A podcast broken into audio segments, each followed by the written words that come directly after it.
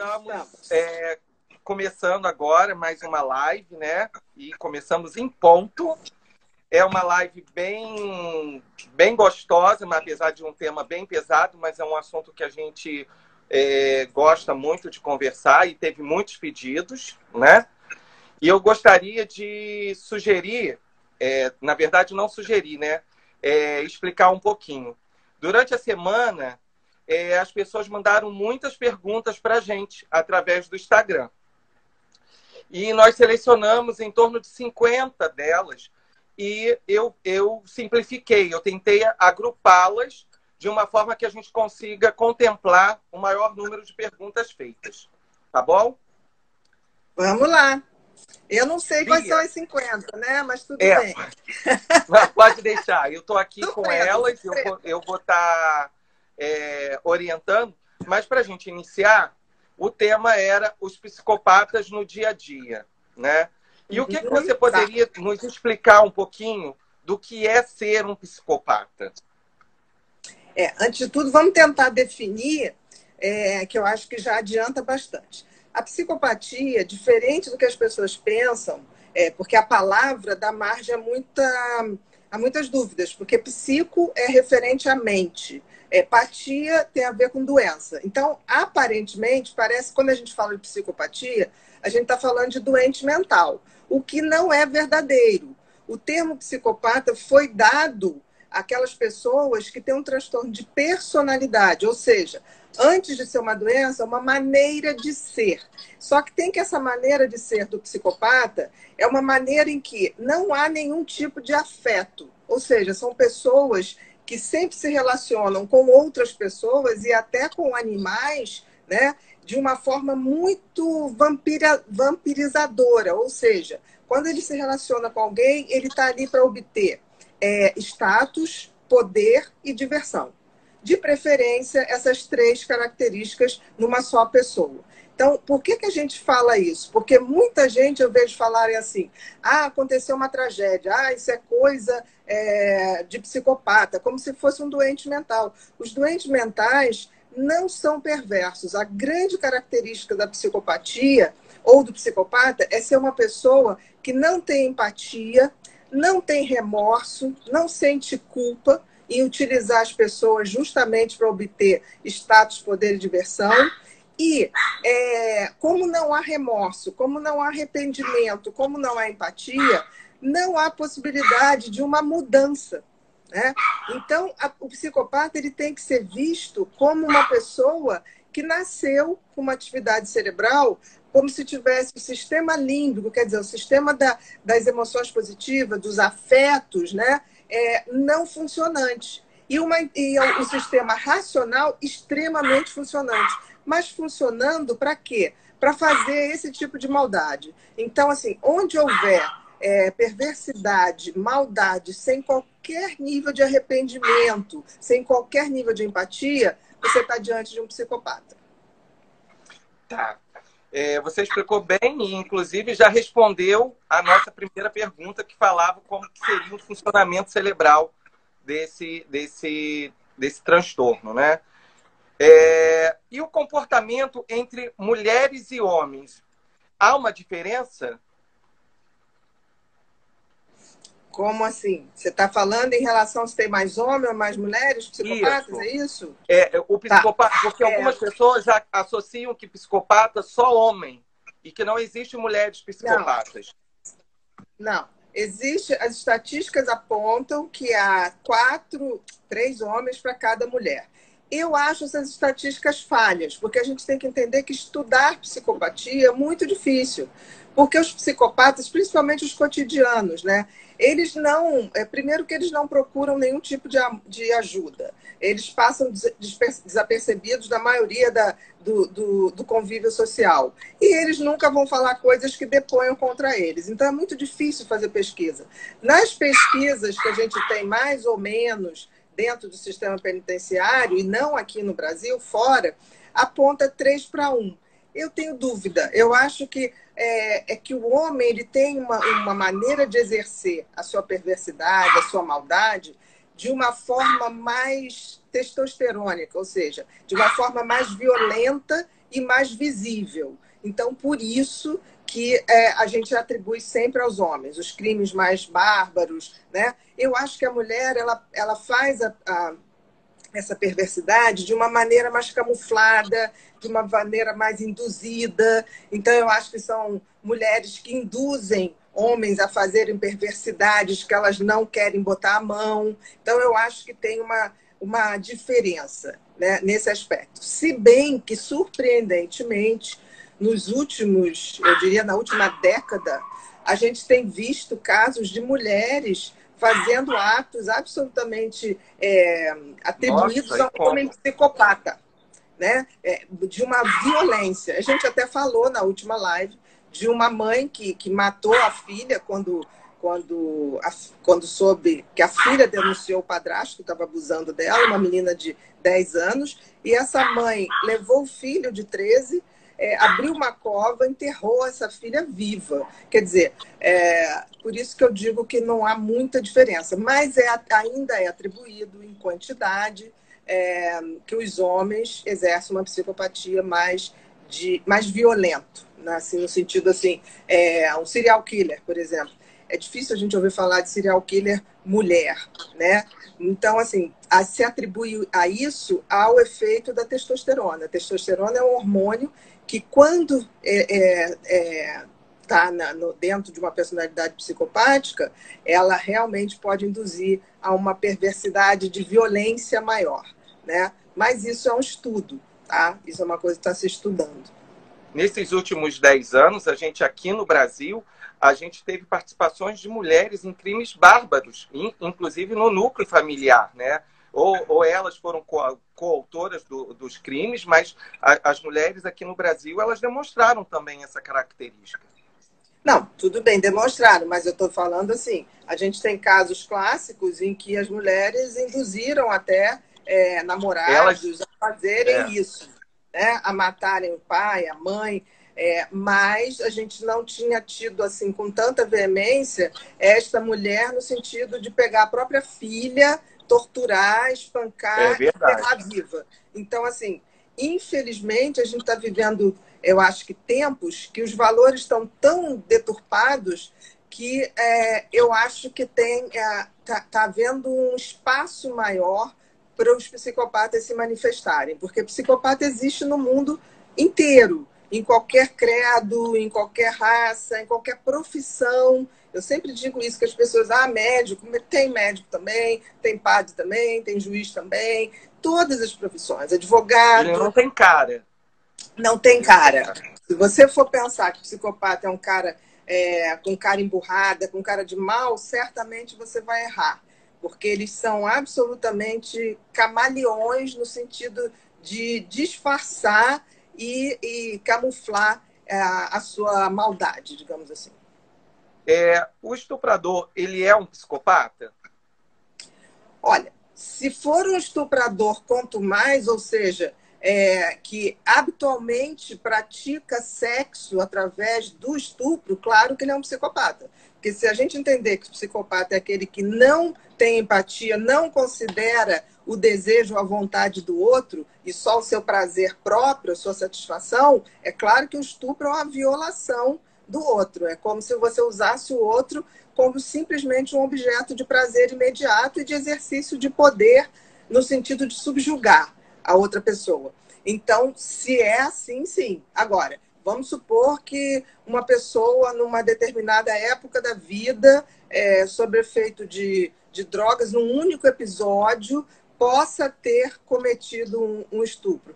E, ao saber disso, se arrependa profundamente e, e sofra. Aí não se trata de um psicopata. O psicopata, ele é o tempo todo, aquilo é um exercício de poder e prazer. É. Ele nunca vai ter um arrependimento, né? Eu não. lembro uma vez que eu perguntei a você é, sobre uma novela, agora eu não lembro bem qual novela foi, mas era um personagem que ele, ele, ele tinha indiferença até com a própria mãe. E aí o exemplo que você me deu, é, eu perguntei se ele, ele era um psicopata ou ele era um borderline. E aí você colocou, veja pelo exemplo que como ele trata a mãe dele. Ele trata a mãe friamente. Então, é, ele é frio em todas as instâncias, ele não tem sentimento em hipótese alguma. Não, não, até porque assim, é, não é uma questão assim, tem muita gente que me pergunta, psicopata gosta dos filhos?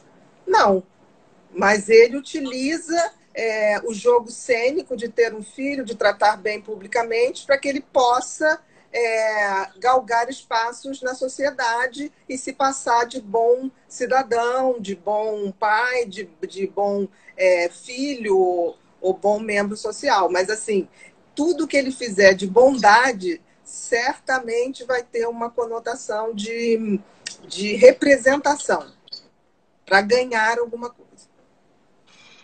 E agora, como a psicopatia tratada aqui no Brasil pelo Código Penal? Essa é uma boa pergunta. O Código Penal do Brasil, ele, ele ainda é o mesmo de 1945 a 1947, acho que é 45. É, da época de Getúlio, tá? Faz muito tempo. E tem um grave erro no Código Penal, e que eu sempre falo com o pessoal de direito, putz, como eu queria poder, de alguma maneira, de, deixar esse, pelo menos esse legado no sentido de ajudar a mudar isso. O Código Penal brasileiro, ele cita a psicopatia como doença mental. Tanto que, para o Código Penal brasileiro, o psicopata deve ir para o manicômio judiciário. O que é muito complicado, porque o manicômio judiciário é para as pessoas que realmente têm doença mental. Um esquizofrênico que possa ter cometido um ato desse tipo, geralmente os psicóticos, né?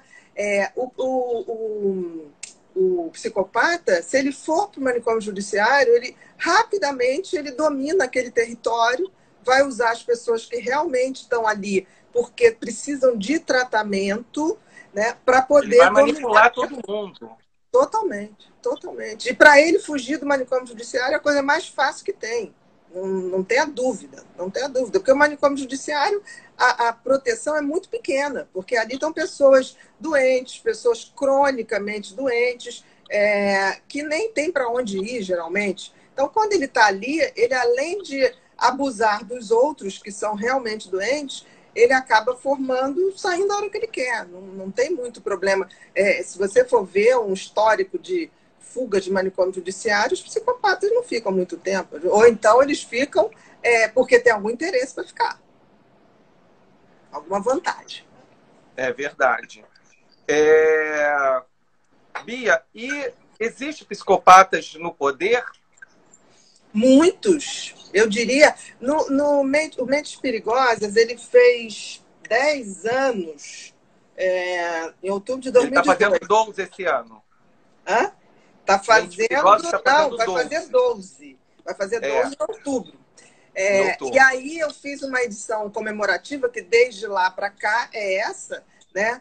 Que eu botei mais dois capítulos no Mentes Perigosas. Eu botei um capítulo que é Psicopatas no Poder, justamente sobre isso, e botei Psicopatas na Família, no ambiente familiar, que era uma coisa que as pessoas pediam muito, então ficou atualizado nesse sentido. É, Psicopatas no Poder tem tudo a ver, né? Porque, assim, a, a política, que era uma coisa para ser de bem público, é um dos, dos, dos das profissões, um dos cargos que a pessoa tem mais poder financeiro é, na mão, mais poder de influência e manipulação e mais capacidade de manipular as pessoas. Né? E tem uma coisa que atrai muito o psicopata, que todo psicopata ele tem um egocentrismo, ele tem uma megalomania e ele tem uma capacidade de falar é, muito e não dizer nada.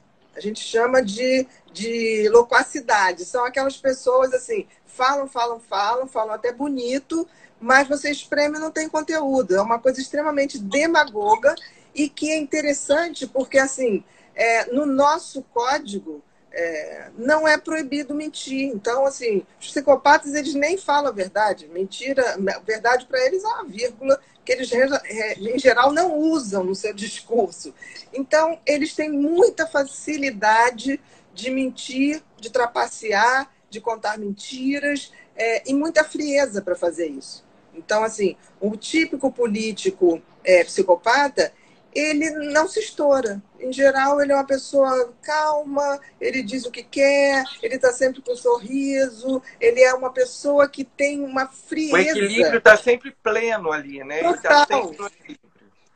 Total. Ele está sempre falando do desequilíbrio dos outros.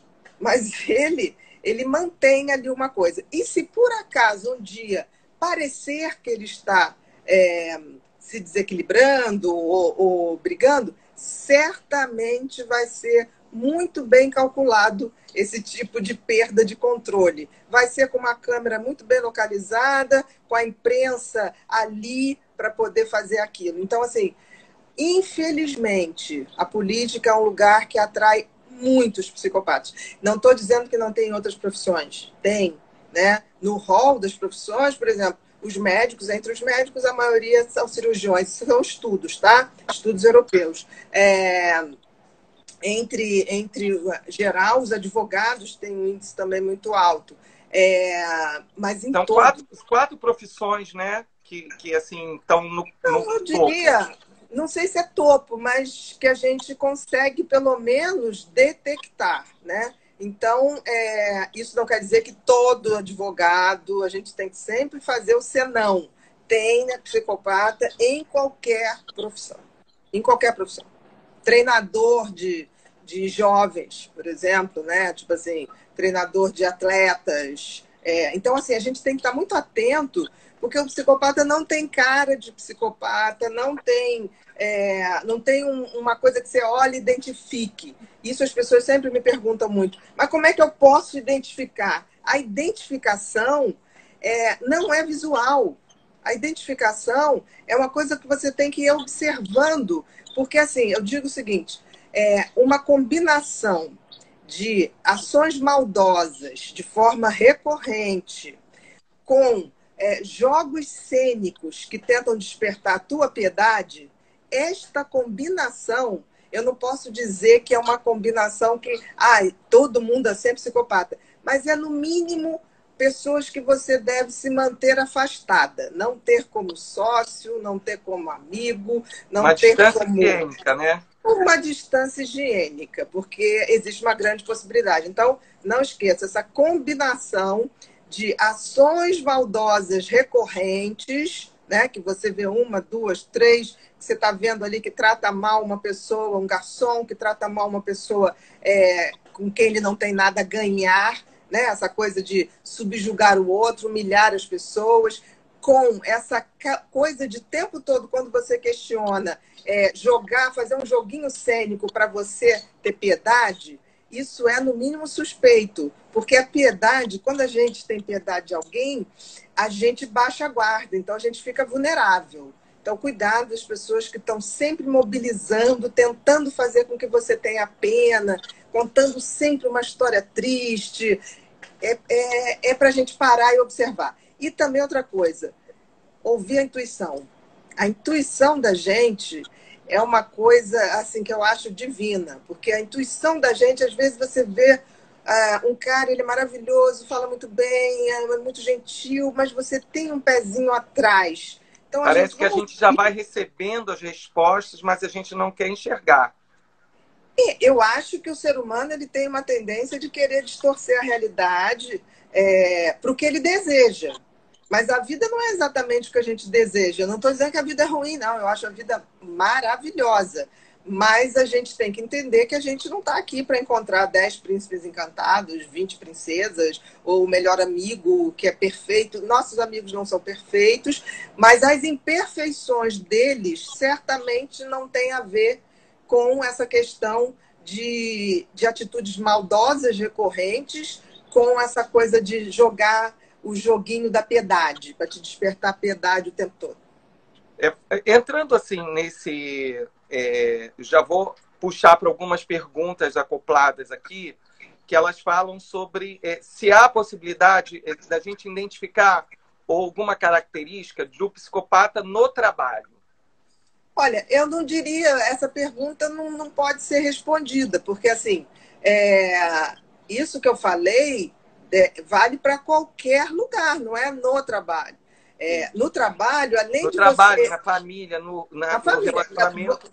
torna a dizer, essa coisa de, de, de ações recorrentes, maldosas, que está sempre jogando veneno, está sempre querendo prejudicar alguém, subjugar alguém, com essa, esse jogo cênico de piedade, assim, quando, quando é questionado, é suspeito. Agora, no trabalho, talvez a gente tenha que estar atento para aqueles funcionários que entram numa instituição, numa corporação já é, funcionante e se tornam se, se torna assim brilhante demais no primeiro momento, agrada todo mundo, se bota como um amigo, amigo de todos, amigo de todos, ouve você, começa a dizer que, que tem começa a contar uma história triste para você contar também a sua história triste. Você jogar é... para ele o seu ponto fraco, né?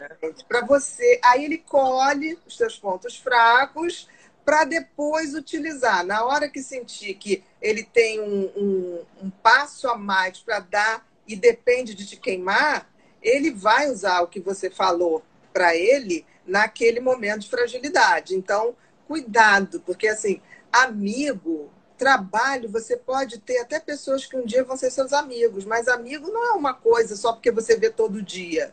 Amigo é uma coisa que a gente leva muito tempo para fazer. Amor, é que nem amor, a gente leva muito tempo para amar. Você é fácil se apaixonar, mas amar é um processo. É que nem a gente, a gente evoluir para uma espiritualidade melhor leva muito tempo. Ninguém faz isso fazendo meia dúzia de meditação e vai para o nirvana. Não é assim. Por sinal, a gente evolui no dia a dia é, com ações que são é, generosas. E isso talvez seja a grande chave da evolução. Bia, é, há uma diferença entre narcisista para psicopata? Sim. É, é interessante pelo seguinte: todo psicopata ele vai ter um egocentrista, um egocentrismo, uma megalomania, né? Mas ele não vai expressar isso. O narcisista, ele é um pouco diferente, porque o narcisista, ele fala o tempo todo dele, ele é autorreferente, tudo dele é melhor, tudo é perfeito. É, ele fala isso para se sentir, é, para te demonstrar que ele é uma mercadoria maravilhosa, o quanto você é premiado de estar do lado de uma pessoa maravilhosa como ele.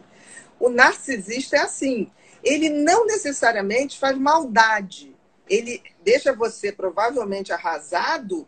É, porque ele não te dá a menor atenção. Você não tem menor atenção, mas não necessariamente ele é perverso. Ele simplesmente você não é importante para ele, mas não necessariamente ele vai te usar para alguma coisa. Agora, quando existe esse ego inflado dentro da psicopatia, ele nem sempre fala, ele vai falar quando lhe for conveniente, ele pode até pensar, ele pode estar seduzindo uma pessoa é, para dar um golpe e ele pode estar pensando mentalmente: essa menina é uma otária, esse cara é um otário, eu vou jantar isso fácil. Ele pode estar pensando isso, mas não necessariamente falando, porque ele sabe que não convém falar.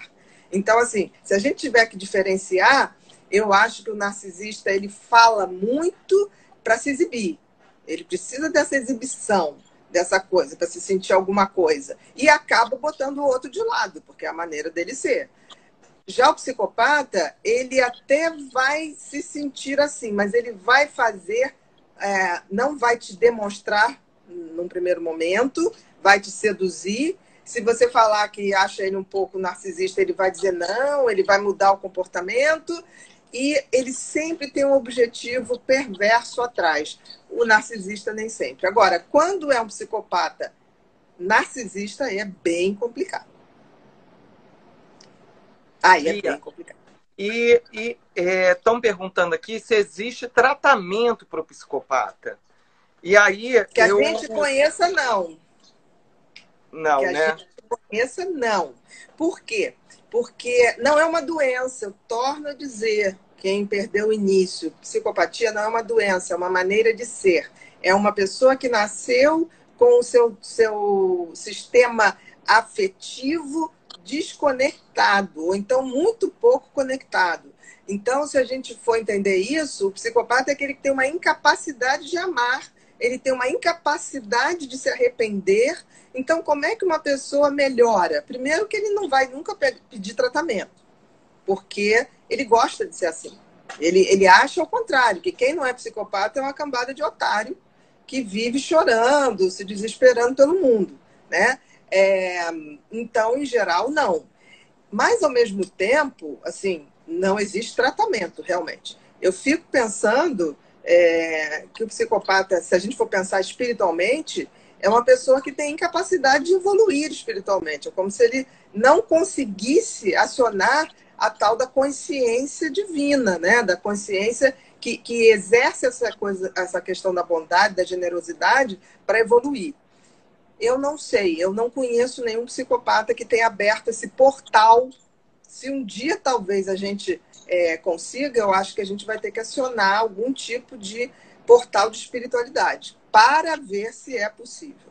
Mas no momento, não. Foram feitos testes assim em grandes penitenciárias americanas é, de botar, por exemplo, na época do Prozac, de botar o Prozac na caixa d'água para para água que servia a ala dos psicopatas mais graves. Nada aconteceu, pelo contrário, eles passaram a falar das perversidades que eles faziam com muito mais naturalidade. Muito mais. Então, assim, não, não tem. É, é porque, assim, como ligar esse sistema afetivo? Como ligar uma. Um, fazer com que ele tenha consciência que nós somos espíritos em evolução e que o amor e a bondade é a nossa a nossa marcha ou a nossa ferramenta maior para que a gente possa evoluir espiritualmente. Se eles não sentem isso, eles não têm esse talvez, né? Eu fico pensando, talvez um milagre. Isso, eu é. adoraria é, constatar Bia, esse milagre. Perguntaram também se o estelionatário ele é um tipo de psicopata. Se ele for um estelionatário, quanto mais sim. Porque se um cara é, uma vez deu um golpe em alguém e se arrependeu, ele não é um estelionatário. É, tem a questão do arrependimento. O arrependimento, se, se ocorrer de fato, não é um psicopata. É, mas se um cara vive, a gente sabe que tem estelionatários que vivem a vida inteira dando golpe nas pessoas. Se a gente considerar que a definição do psicopata é aquele que tem incapacidade de ter empatia ou sentir afeto por alguém, se ele usa aquela pessoa para dar golpe, ele trata aquela pessoa como um objeto. Então, essa pessoa não tem afetividade, não tem empatia, e o outro ali é um objeto. Ele tem o prazer de ver aquele sofrimento daquela pessoa, né? Ele se diverte. O estelionatário é um pouquinho diferente. Por exemplo, o, o, serial killer ou o criminoso sexual, que é psicopata, o prazer dele não é transar ou estuprar. O prazer dele é subjugar o outro e fazer com que o outro, que a vida do outro esteja na mão dele. É, é sentir que o outro, é, que ele tem o poder de determinar a hora que o outro vai morrer. Isso é, é a grande, é o grande prazer do psicopata. Já o estelionatário, ele tem um prazer que é muito engraçado, que é, é de ter se dado bem em cima do outro. Um estelionatário contando, um estelionatário quanto mais contando seus golpes, ele ri. Ele geralmente vai para um, um bar, conta e fala assim: não, fulano foi otário, pediu para ser enganado. Ele não julga que ele fez uma coisa errada. Ele julga que se você caiu no golpe é porque você é um babaca e está pedindo para cair. Entendeu? Por exemplo, aquele golpe da loteria, do bilhete premiado. Ele morre de rir quando alguém cai naquilo, porque ele fala assim: tá vendo? Olho grande, tá, tá, tá, tinha mais aqui cair. Então é como se ele se, se dispusesse a ser o juiz da humanidade. Porque ele Bia, se acha porque... Deus, né? É. Bia, você, você no início, quando começou a falar, você fala sobre o, o psicopata que ele age em todas as esferas. E aí você uhum. fala sobre os animais para a gente ir fechando, como seria um psicopata com animal? Ele também é frio com animal, ele não tem sentimento por animal. Não, nenhum. Ele tem, é, em geral, uma curiosidade mórbida quando é criança. Então, é aquela criança que mata um animal para ter, mata ou machuca para ter curiosidade é, sobre, sobre como é um, um ser sentindo dor ou morrendo ou dando seus últimos estertores né, respiratórios, isso é uma coisa. Agora, o, o, psicopata adulto, ele pode ter um animal, mas para satisfazer sua vaidade. Como tem pessoas que têm animal para botar para brigar, não importando se o animal vai morrer, se o animal vai ser ferido, é aquilo para satisfazer o seu ego, o seu, seu poder. Ele exerce poder e status em cima dos animais. Né? Ele não tem consideração. E provavelmente depois joga fora se aquele animal não correspondeu à, à, à, à, luta. Por exemplo, outro dia mesmo, me ligaram, foi resgatado, estava na rua ali na Toneleiros, em Copacabana, um pitbull que nitidamente tinha passado por uma briga, por uma briga oficial, porque ele estava com dilacerações aqui. Aí me ligaram, a gente socorreu, a gente ajudou, mas infelizmente não, não sobreviveu. Estava muito, muito. Chegou a ser operado e tudo, mas não sobreviveu. A gente não tem noção de quem deixou ele lá, mas assim, pelo menos foi dado uma dignidade para ele morrer. Se ele não teve dignidade de estar na mão de um de uma energia tão ruim quanto psicopata, a, a gente deu dignidade para ele fazer a passagem dele. Bem, Bia, é, a gente já bateu os 30 minutos, o nosso papo. Jura? 30 minutos é muito rápido, gente. mas estão perguntando como foi a origem do livro Mentes Perigosas. A origem do livro Mentes Perigosas foi, um, foi um, uma, uma conversa com a Glória Pérez e que a gente foi fazer um programa sem censura na época com a Leda Nagli e hum, eu fui falar sobre o caso da Suzane von Stoffer, sobre aquele caso naquela época ali, tinha o uhum. primeiro julgamento. É, e aí ela, no final lá do, do programa, falou, por que, que você não escreve um livro sobre psicopatas? Eu falei, não vou escrever um livro sobre pessoas que eu não tenho como ajudar, eu não tenho como tratar. E aí ela falou, mas por quê? Eu falei, porque eu escrevi Mentes Inquietas para ajudar os déficits de atenção escrevi Mentes Manias para o pessoal do toque. Aí ela falou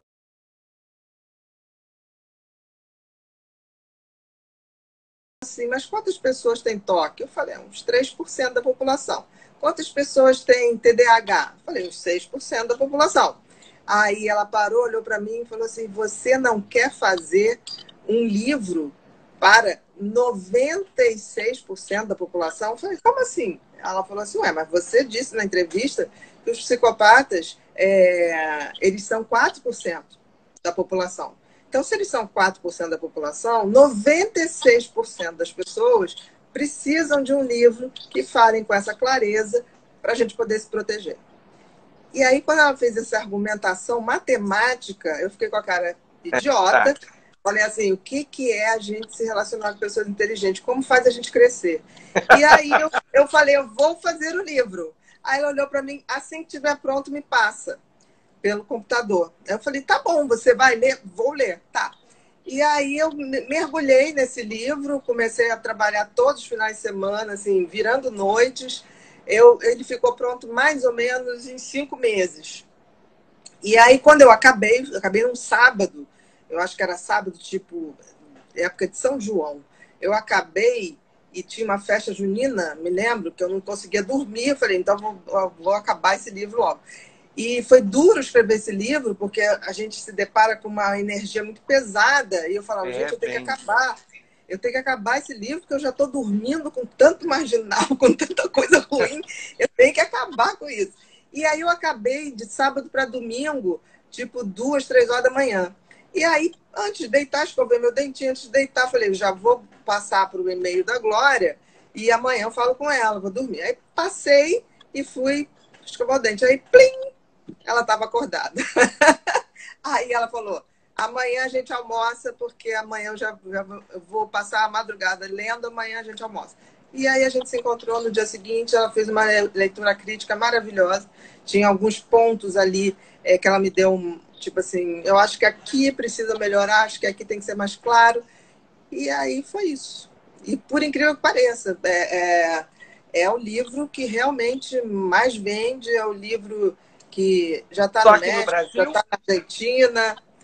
Não, está no México, está na Argentina, está no Japão. E é um filho muito querido, que eu, que eu não achei que ia me dar tanta tanta coisa boa, porque realmente ele foi um livro que para orientar as pessoas para não caírem nessa cilada, né? Para tentar, né? E eu acho assim, o única, para mim, o Mentes Perigosas, é, ele, ele reafirma uma coisa que para mim é uma máxima da minha existência. É, o conhecimento é a coisa mais poderosa que a gente tem para processar as mudanças que a gente tem que fazer. Porque tem uma coisa é, que eu aprendi também com os, com os psicopatas, estudando dos psicopatas, e eu botei no Mentes Perigosas, que é, é existe um senso moral de diferenciar o que é certo e errado que vem com a gente, vem de fábrica. O ser humano traz isso. Que acontece com o psicopata é que ele não aciona isso porque ele não pratica nenhuma bondade para acionar isso. É, em algum momento, não sei porque eles não acionam, mas eles têm, teriam, por definição. Porque a gente, em essência, nós seres humanos, temos uma bondade que é divina é, é, claro que a cultura, a sociedade, os valores vão corrompendo a gente se a gente se deixa corromper. Né? A cultura da esperteza é muito mais favorável aos psicopatas que às pessoas de bem. Mas a nossa essência é a bondade, é o amor e a generosidade. Bia, muito obrigado mais uma vez. De nada, queridos. Boa Espero noite que a gente para tenha... todo mundo. Tá boa semana. Fiquem em casa e façam rotinas produtivas e generosas. Se Deus quiser. Amém. Obrigado, espero que vocês tenham gostado e que a gente tenha atendido o máximo de perguntas. Acredito que a gente acoplou bastante aqui. Um grande beijo. Tchau, tchau. Tchau.